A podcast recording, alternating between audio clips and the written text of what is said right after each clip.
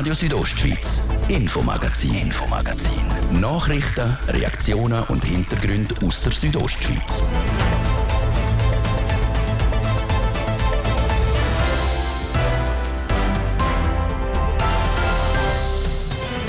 Die Wolfspopulation die wächst in Graubünden weiter. So ist jetzt das 10. Wolfsrudel im Kanton bestätigt, das im Gebiet vom Lenzerhorn.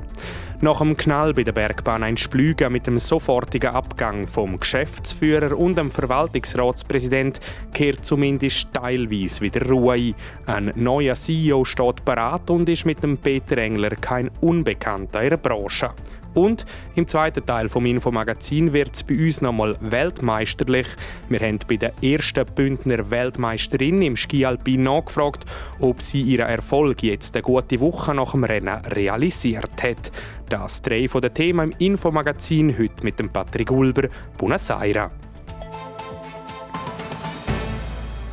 Rund 100 Wölfe, im Kanton leben. Eine Verdoppelung der Nutztierrisse innerhalb von einem Jahr und die Bildung vom neuen Wolfsrudel am Lenzerhorn. Das alles kam aus dem neuesten Grossraubtierbericht vom Bündner Amt für Jagd und Fischerei herauslesen. Adrian Kretli hat mit dem Arno Burtscher über die Entwicklung vom Wolfsbestand im letzten halben Jahr geredet.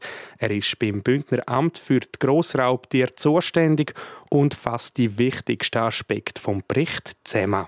Ja, einerseits der Wolfsbestand wächst sehr stark. Wir hatten letztes Jahr noch sechs Rudel, die nur in Graubünden gelebt haben. Dieses Jahr, also im 2022, sind es schon zehn gewesen. und das wird sich so äh, weiterentwickeln. Äh, das zieht mit sich, dass man auch mehr Schäden hat. Ähm, also rein von der Zahl der Übergriff her hat es eine deutliche Steigerung gegeben, eine Verdoppelung der gerissenen Tiere. Und jetzt letzt hat es auch, äh, das ist der dritte Punkt, äh, Mutterkuhriss gegeben. Das ist etwas, was wir bisher, bisher noch nie hatten. Auch ein Lahmen ist gerissen worden. Also man sieht wirklich, was alles Wolfspräsenz kann bedeuten. Äh, und das hat man alles äh, im letzten Jahr gesehen. Ist die Zahl der Rudel, die in Graubünden leben, also die Zahl, die Ihnen am, am eindrücklichsten ist? Oder die, die sich auch am meisten überrascht, dass es jetzt von 6 auf 10 aufgegangen ist? Oder welche Zahl bleibt Ihnen besonders hängen? Also was mir am eindrücklichsten gedunkt hat, ist, dass, die, äh, dass sich die Nutztiere eigentlich verdoppelt haben. Mit 517 gerissenen Tieren. Letztes Jahr sind es noch 242 gewesen. Äh, das ist schon, also, das ist schon ein, ein, ein enormer Anstieg innerhalb von einem Jahr. Ähm, Bestand ist eigentlich das, was man auch hätte können erwarten, aber die Schäden genau gleich mitziehen, das ist eigentlich schon besorgniserregend, ja. Auf das können wir sicher nachher noch mal drauf zu reden. Zuerst auch ein Punkt, der Ihnen auffällt. Die Rudel. Da gibt es seit kurzem ein neues Rudel, das am Lenzerhorn.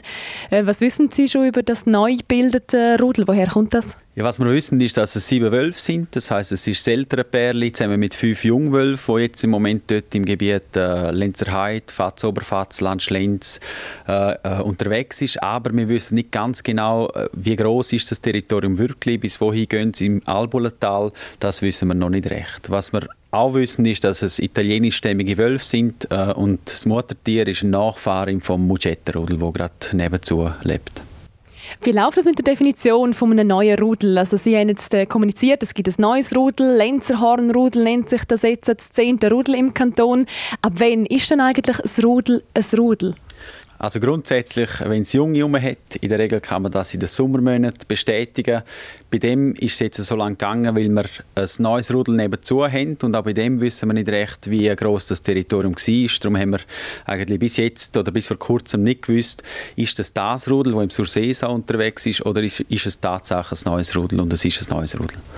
Das Lenzerhornrudel, das zehnte Rudel in Graubünden, wo da ständig eigentlich lebt. Was bedeutet das für Sie oder wie nehmen Sie die Entwicklung wahr? Wir nehmen das vor allem eben über, über die Schäden wahr. Also ich habe es vorher gesagt, äh, es hat eine markante Erhöhung von der Nutztierrisse gegeben. Das spürt man natürlich sehr stark bei uns, auch in der Verwaltung. Ähm, und es zeigt sich natürlich auch, dass äh, die Be Besiedlung eigentlich noch nicht abgeschlossen ist im Kanton. Wir haben mittlerweile praktisch überall auch einzelne Wölfe, die sesshaft sind. Aber Rudel wird es noch mehr geben. Wie viel wissen wir nicht. Eben, Prognosen zu sagen, ist wahrscheinlich noch schwierig, wenn man jetzt die letzten Jahre anschaut. Das ist ziemlich steil darauf gegangen, die Entwicklung. Der Trend liegt ja eigentlich fast auf der Hand, oder?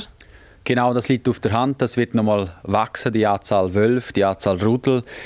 Äh, und dann kommt es auch darauf an, was die Politik jetzt äh, entscheidet oder respektive wie das mit dem Jagdgesetz weitergeht. Wenn man das aber einfach so weiter äh, laufen nach dem heutigen Gesetz, dann wird es irgendwann äh, praktisch überall Rudel geben und dann werden wir auch eine Situation haben, wo sich die Rudel stärker konkurrenzieren und dann irgendwann sich auch selber begrenzen.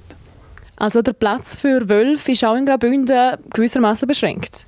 Der ist beschränkt, das ist der ökologische Platz und dann ist natürlich die entscheidende Frage, wie viele Wölfe sind gesellschaftlich überhaupt erwünscht. Wenn wir mit dem Gesellschaftlichen sind, da geht es auch immer um Nutztierriss. Sie haben vorher selber gesagt, dass es mehr Rudel gibt, erstaunt Sie eigentlich weniger, aber dass gerade Nutztierriss sich verdoppelt haben, ist eine Zahl, die Sie selber eigentlich nicht so erwartet haben. Beunruhigt Sie das auch gewissermaßen? Das beunruhigt uns sehr stark. Gerade Beispiele wie im Beveringebiet oder auch in Klosters, wo man sieht, dass trotz Herdenschutz so viel Riss passieren.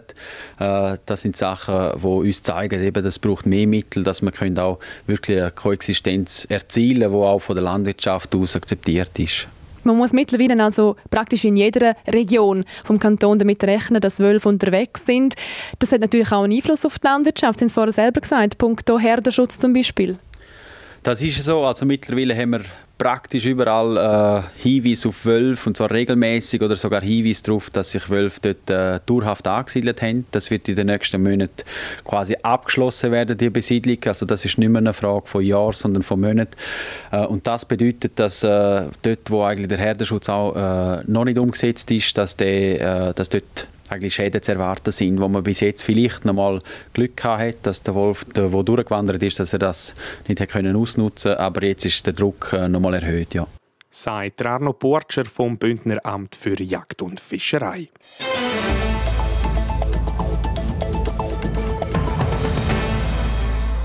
Sich verkleiden mit einer Gruppe von Beiz zu Beiz züchen und feiern. Die fünfte Jahreszeit ist für eingefleischte Fassnächtlerinnen und Fassnächtler der schönste Teil vom Jahr. Am Wochenende ist es zu Kur losgegangen. Nebst dem Fest bedeutet Fasnacht aber auch viel Arbeit für die Organisatorinnen und Organisatoren, aber auch für die Polizei.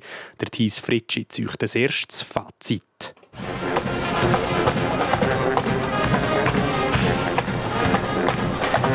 Es kübelt, es tätscht und man ist voller Konfetti. Mit der aufwärmenden, am grossen Umzug und dem Kinderumzug ist Chur am Weekend fest im Griff von den Norren. Für Iris Peng, Präsidentin der Fastnachtsvereinigung Chur, sei es ein perfektes Wochenende gewesen. Also ich bin mega happy. Also ich muss sagen, das, was wir erlebt haben, sei es am Freitagabend, am Samstag, am Samstagabend und gestern, das war alles Highlight. Und von uns aus, von der Fastnachtsvereinigung, hätte es nicht besser können laufen Allein am Umzug vom Samstag sind um die 30.000 Besucherinnen und Besucher dabei gewesen. Weil es wegen der Pandemie im Jahr 2021 und 2022 keine Fasnacht gegeben hat, sind sicher ein Haufen Leute gekommen. Das sage ich aber nur einer von vielen Gründen, so Iris Peng weiter. Wir hatten schon immer auch viele Leute. Gehabt. Und natürlich hat das Wetter eine grosse Rolle mitgespielt. Aber auch die Leute wenn wieder an ein Event gehen, die Leute wenn wieder rausgehen und geniessen das. Und das hast du auch gemerkt, am Umzug der Leute, ich komme ja relativ nach am Anfang mit, mit den Leuten und so, dass von überall hergekommen sind und also wirklich, wirklich genossen haben, einen schönen Umzug. Wenn so viele Menschen auf einem Haufen festen, johlen und trinken, gibt es früher oder später irgendwann mal Puff. Die Probleme sind von der Stadtpolizei Chur gelöst worden. Über das ganze Wochenende heraus gesehen sei es aber recht übersichtlich und friedlich geblieben, sagt Roland Hemmi, stellvertretender Kommandant der Stadtpolizei Chur. Die Stadtpolizei ist vor allem äh, wegen kleineren Streitigkeiten, Tätlichkeiten oder auch medizinischen Vorfällen ausgerückt. Man kann aber ein sehr positives Fazit ziehen, weil, äh, wenn wir schauen, dass so viele Leute unterwegs sind, haben wir lediglich Freitag und Samstagnacht 25 Einsätze gefahren wegen der Fasnacht. Übermäßigen Alkoholkonsum haben da zwei Mädchen im Alter von 14 und 15 gehabt, so der Roland Hemmi weiter. Die zwei sind auf den Posten genommen worden und die Eltern mussten die müssen abholen. Eine andere Person sei direkt vor dem Polizeiposten bewusstlos umgelegen. Da war ein medizinischer Notfall von einer jungen Person, die hier zusammengebrochen ist auf dem Kornplatz. Wir haben dann sofort äh, zwei oder drei Patrouillen gehabt, haben die bei uns in die Schalterhallen rein, haben dort eine erste Versorgungsmaßnahmen gemacht und haben sie dann können die Kur übergeben und sind dann mit dieser Person ins Spital rauf. Dass die Fasnacht einfach nur ein reines Saufspektakel ist, das lässt die Präsidentin von der Fasnachtsvereinigung Chur, Iris Peng, aber nicht gelten. Es hat wie in jedem Fest, sei das ähm, Kurfest, Schlagerbrad oder überhaupt, hat es solche, die betrunken sind. Und ich denke, das ist eine Sache von der Zeit und nicht eine Sache von der Fasnacht oder, oder von einem anderen grossen Event. Das hat ja nicht mehr äh, Einsätze gegeben als an einem normalen Wochenende. Und das ist sehr wichtig, weil das, wenn man nicht, dass Fasnacht abgestempelt wird quasi als Sauffest. Das bestätigt auch Roland Hemmi von der Stadtpolizei Chur. Er betont auch, für das, dass es so viele Leute hatte, sei die Stimmung sehr friedlich gewesen. Also die Leute haben natürlich die Fasnacht, haben wir das Gefühl gehabt, wieder herbeigesehen. Das ist etwas gewesen, wieder einmal eine Party machen, wieder mal Fasnacht machen. Das hat es auch am Samstagnachmittag am Umzug gezeigt. Aber auch in der Samstagnacht haben wir sehr gute Beizen und Gassafasnacht gehabt, aber immer absolut in einem guten Rahmen und alle sehr fröhlich. Insgesamt sind 40 bis 50 Mitarbeiter und Mitarbeiterinnen von der Polizei am ersten Wochenende der Churer Fasnacht im Einsatz gewesen. Fertig ist die Fasnacht in Chur aber noch nicht. Heute Abend gibt es in Chur der Schnitzelbankabend und morgen am Dienstag ist dann der grosse Schlussabend mit der anschliessenden Schlüsselzurückgabe am Mittwochmorgen.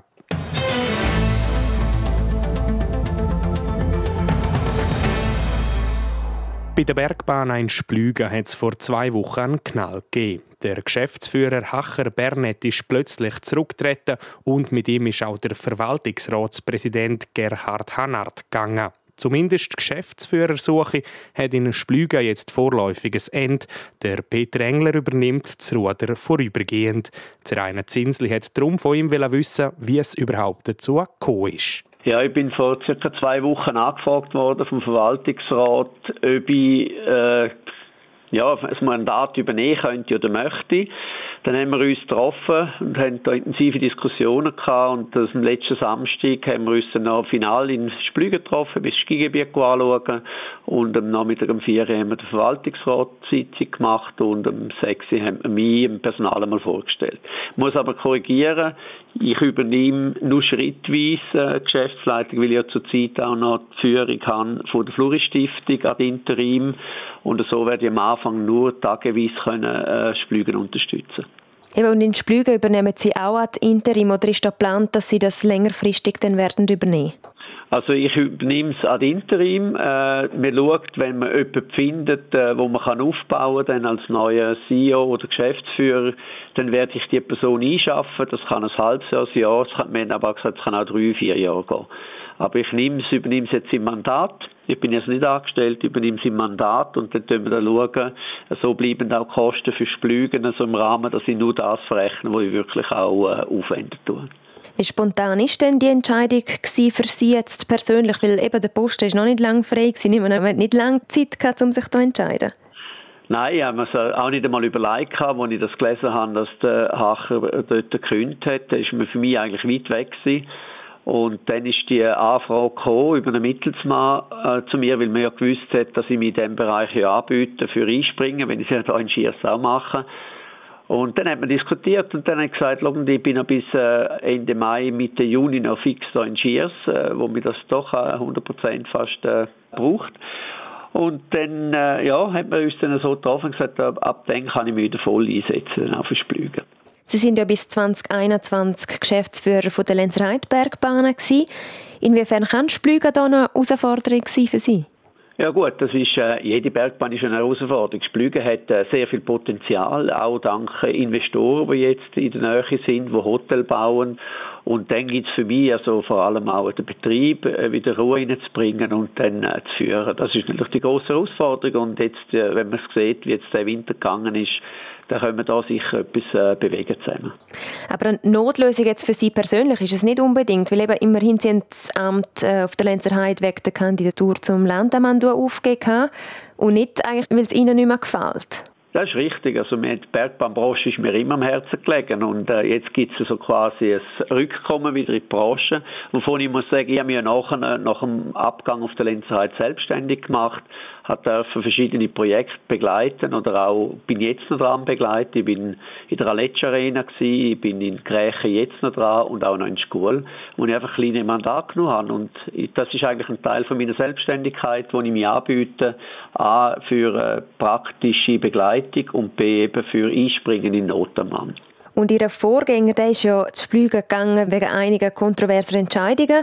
Zum Beispiel die Skigebietsschliessung jetzt im Januar, wo ja war. Die Voraussetzungen oder die Umstände in Splügen sind schon nicht ganz so einfach. Nein, das ist klar. Äh, Splügen ist keine einfache Voraussetzung, aber das ist doch genau das, was eins spannend macht und wo man sich voll nochmal einsetzen kann. Und die Herausforderungen, die gehen an und ich freue mich riesig darauf, mit den Mitarbeitenden, die da sind, jetzt äh, die nächsten Schritte anzugehen sagt der Peter Engler, der ab März interimistischer Geschäftsführer der Bergbahn Splügen Tambo wird. Der Posten vom Verwaltungsratspräsident ist noch nicht neu besetzt. Vorübergehend wird er von zwei bisherigen Mitgliedern im Co-Präsidium geführt.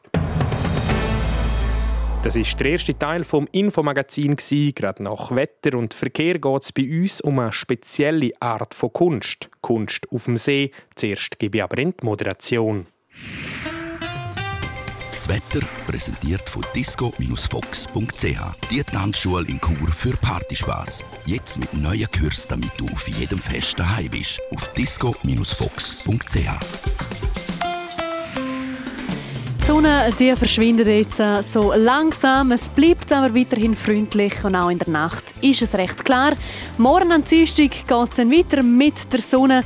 In Chur gibt es morgen 15 Grad und in Davos und St. Moritz gibt es morgen höchstens 9 Grad. Verkehr präsentiert von Girica Wind AG. Reinigungen, Hauswartungen, Schneeräumungen in Chur. Ihre professionell, kompetent und zuverlässige Partner wünscht gute Fahrt. Wir haben den Feierabendverkehr in der ganzen Stadt Chur. Es staut auf der Masanzer, auf der Kaserne, auf der Ringstraße und auch auf der Rossbodenstraße.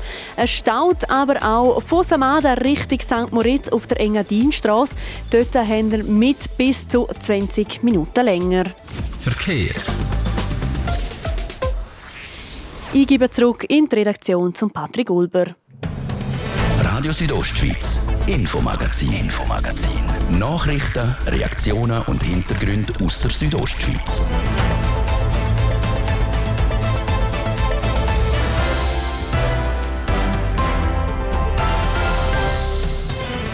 Willkommen zurück zum zweiten Teil vom Infomagazin. Gerade jetzt geht es bei uns um eine spezielle Art von Kunst. Und dann schauen wir nochmal zurück, zurück auf die Weltmeisterschaft im Ski Alpin.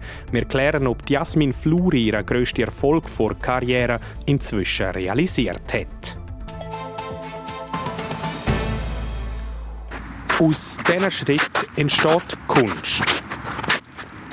Denn nur mit Stampfen durch den Schnee und aus dem Gedächtnis kreiert Marianne Steiger seit 20 Jahren Wörter und Bilder auf der gefrorenen Schampferer See. Nadia Guetsch berichtet über die nicht alltägliche Kunst am See. Aber im Grunde ist meine Arbeit, wenn ich jetzt Marianne Steiger läuft mit ihren schwarzen Winterstiefeln die Umriss von ihrem diesjährigen Werk ab und versucht so, die Vergänglichkeit von ihrer Kunst auf dem Ciamferersee ein bisschen aufzuhalten. Oder ich stampfe einfach, wenn ich gut Schnee habe. Peace Packs hat sie dieses Jahr in Schnee gestampft. Jeder einzelne Buchstabe ist etwa 60 Meter groß. Die Friedensbotschaft muss im Hinblick auf den noch immer dauernden Ukraine-Krieg wohl nicht näher erläutert werden.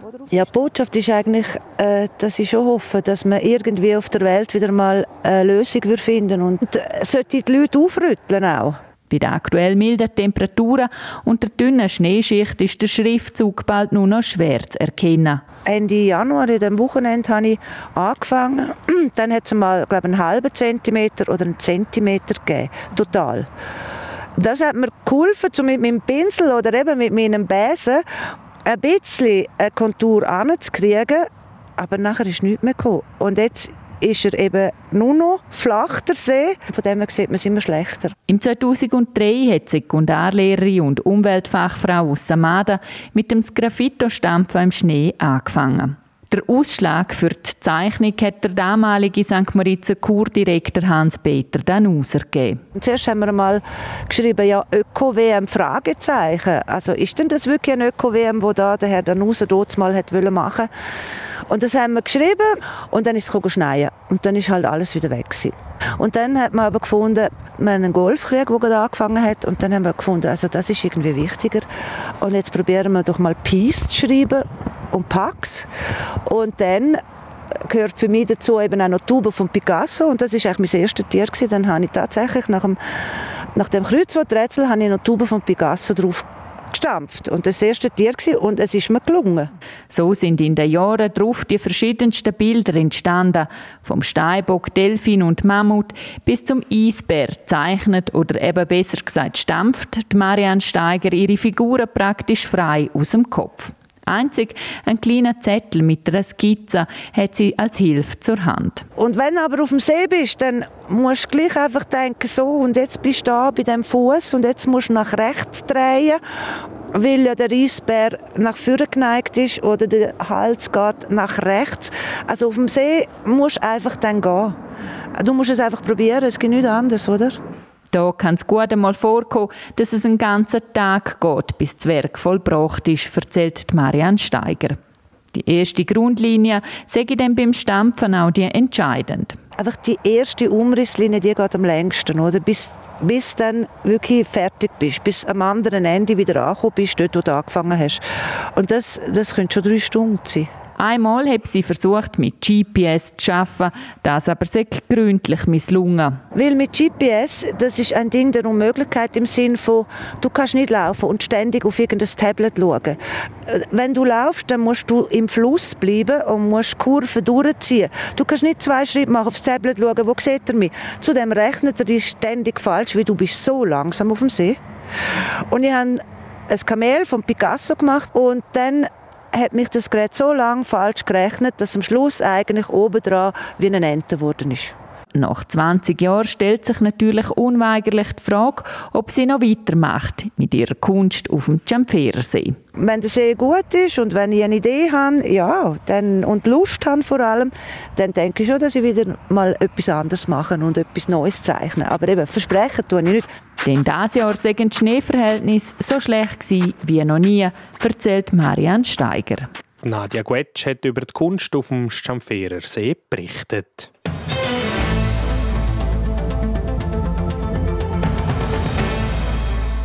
Schweiz ist momentan die Ski-Nation. Das zeigen die laufende Weltcup-Saison und bestätigt auch die Weltmeisterschaft, die seit gestern Geschichte ist. Die Schweiz ist im Medaillenspiegel nämlich zu oberst zu finden. Der Thies Fritschi schaut zurück auf zwei Wochen Skispektakel im französischen Courchevel Meribel. Es war der schönste Freudenschrei an dieser WM. Der ist von Marco Odermatt und nach dem ersten hat er nur den zweiten rausgelassen. Er hat im Ziel alle Emotionen gezeigt. Goldmedaille hat er geholt in der Abfahrt. Beim SRF-Interview ist dann alles ausgebrochen und sogar ein paar Tränchen hat es gegeben. Ich weiß es nicht. Ey. Ich habe noch nie so Emotionen wie jetzt. Ich habe noch nie Tränen im Interview. Aber äh, ich bin nicht so nervös, aber es ist einfach gegangen. Es hat geschoben oben. Bei dieser Goldmedaille ist es aber nicht geblieben. Fünf Tage später gewinnt Marco Odermatt die zweite und der Loic Meyer holt Silber. Das beim Riesenslalom. Die dritte Goldmedaille für die Schweiz kommt von einer Bündnerin. Davoserin Jasmin Fluri gewinnt die Abfahrt der Frauen. Völlig überrascht vom Sieg hat sie auch noch Wort gesucht. Für mich fühlt es sich immer noch nicht ähm, real an. Es ist unglaublich. Ich meine, ja, es war eine super Fahrt, aber dass das für Weltmeistertitel langt und Corinne noch dritt, das ist unfassbar.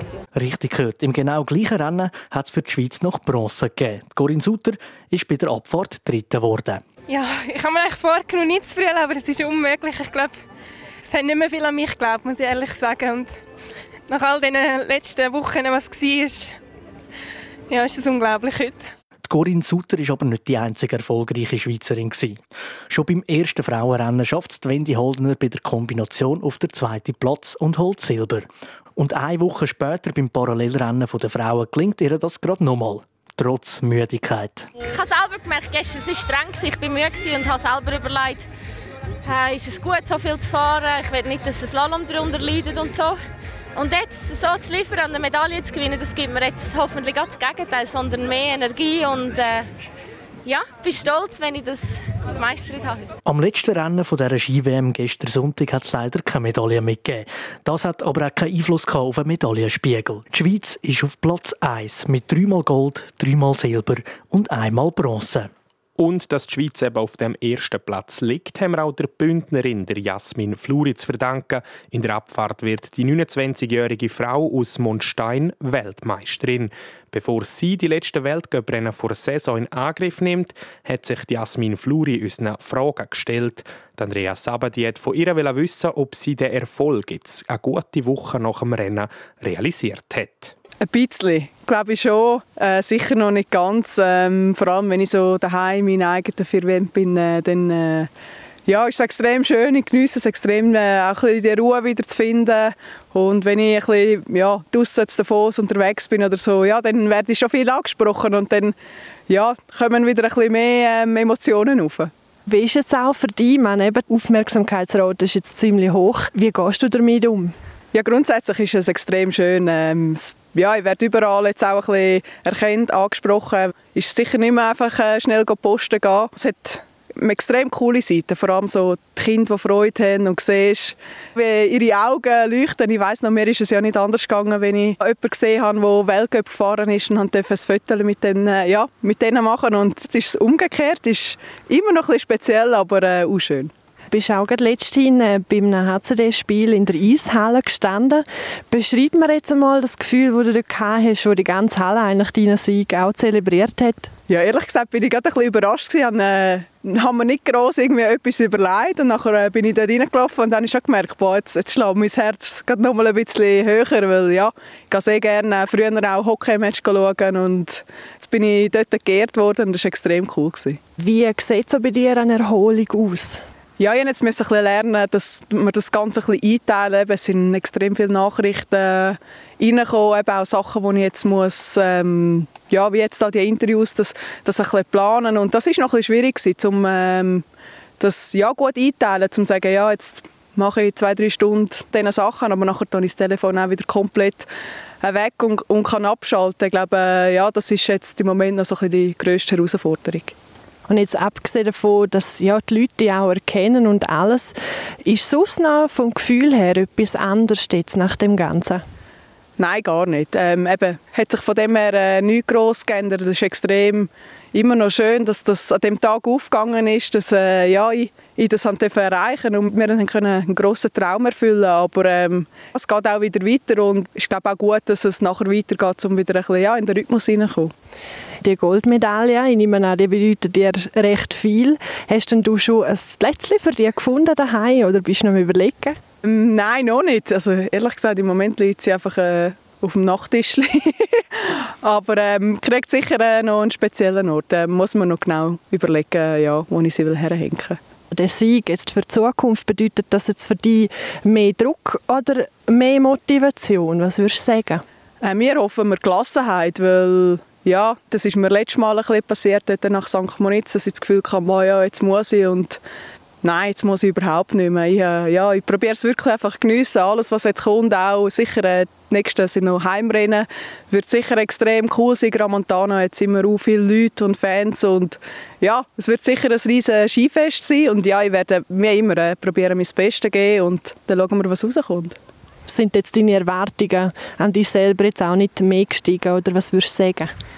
Nein, nicht. Äh, Patrick Kümm hat mir eben noch gesagt, er war dort dann auch im Swisshaus und hat gesagt, ja weißt, wir sind, äh, oder ich bis jetzt auch noch nicht keine Seriensiegerin, darum äh, das musst du jetzt geniessen. Und äh, ja, so ist es auch. Ich weiss, Gramontana ist ja, sicher vom Schnee her alles wieder anders und äh, zu Meribel habe ich gewusst, dort hat, hat alles zusammengepasst. Mein Material auf dem Schnee, das funktioniert super und das Gramontana es wieder mit Null an und äh, ist sicher dann auch wieder ein ganzes neues Rennen. In Gromontana im Wallis steht Jasmin Fluri das erste Mal als Weltmeisterin im Weltcup wieder am Start. Am Samstag fahren die Frauen dort Abfahrt.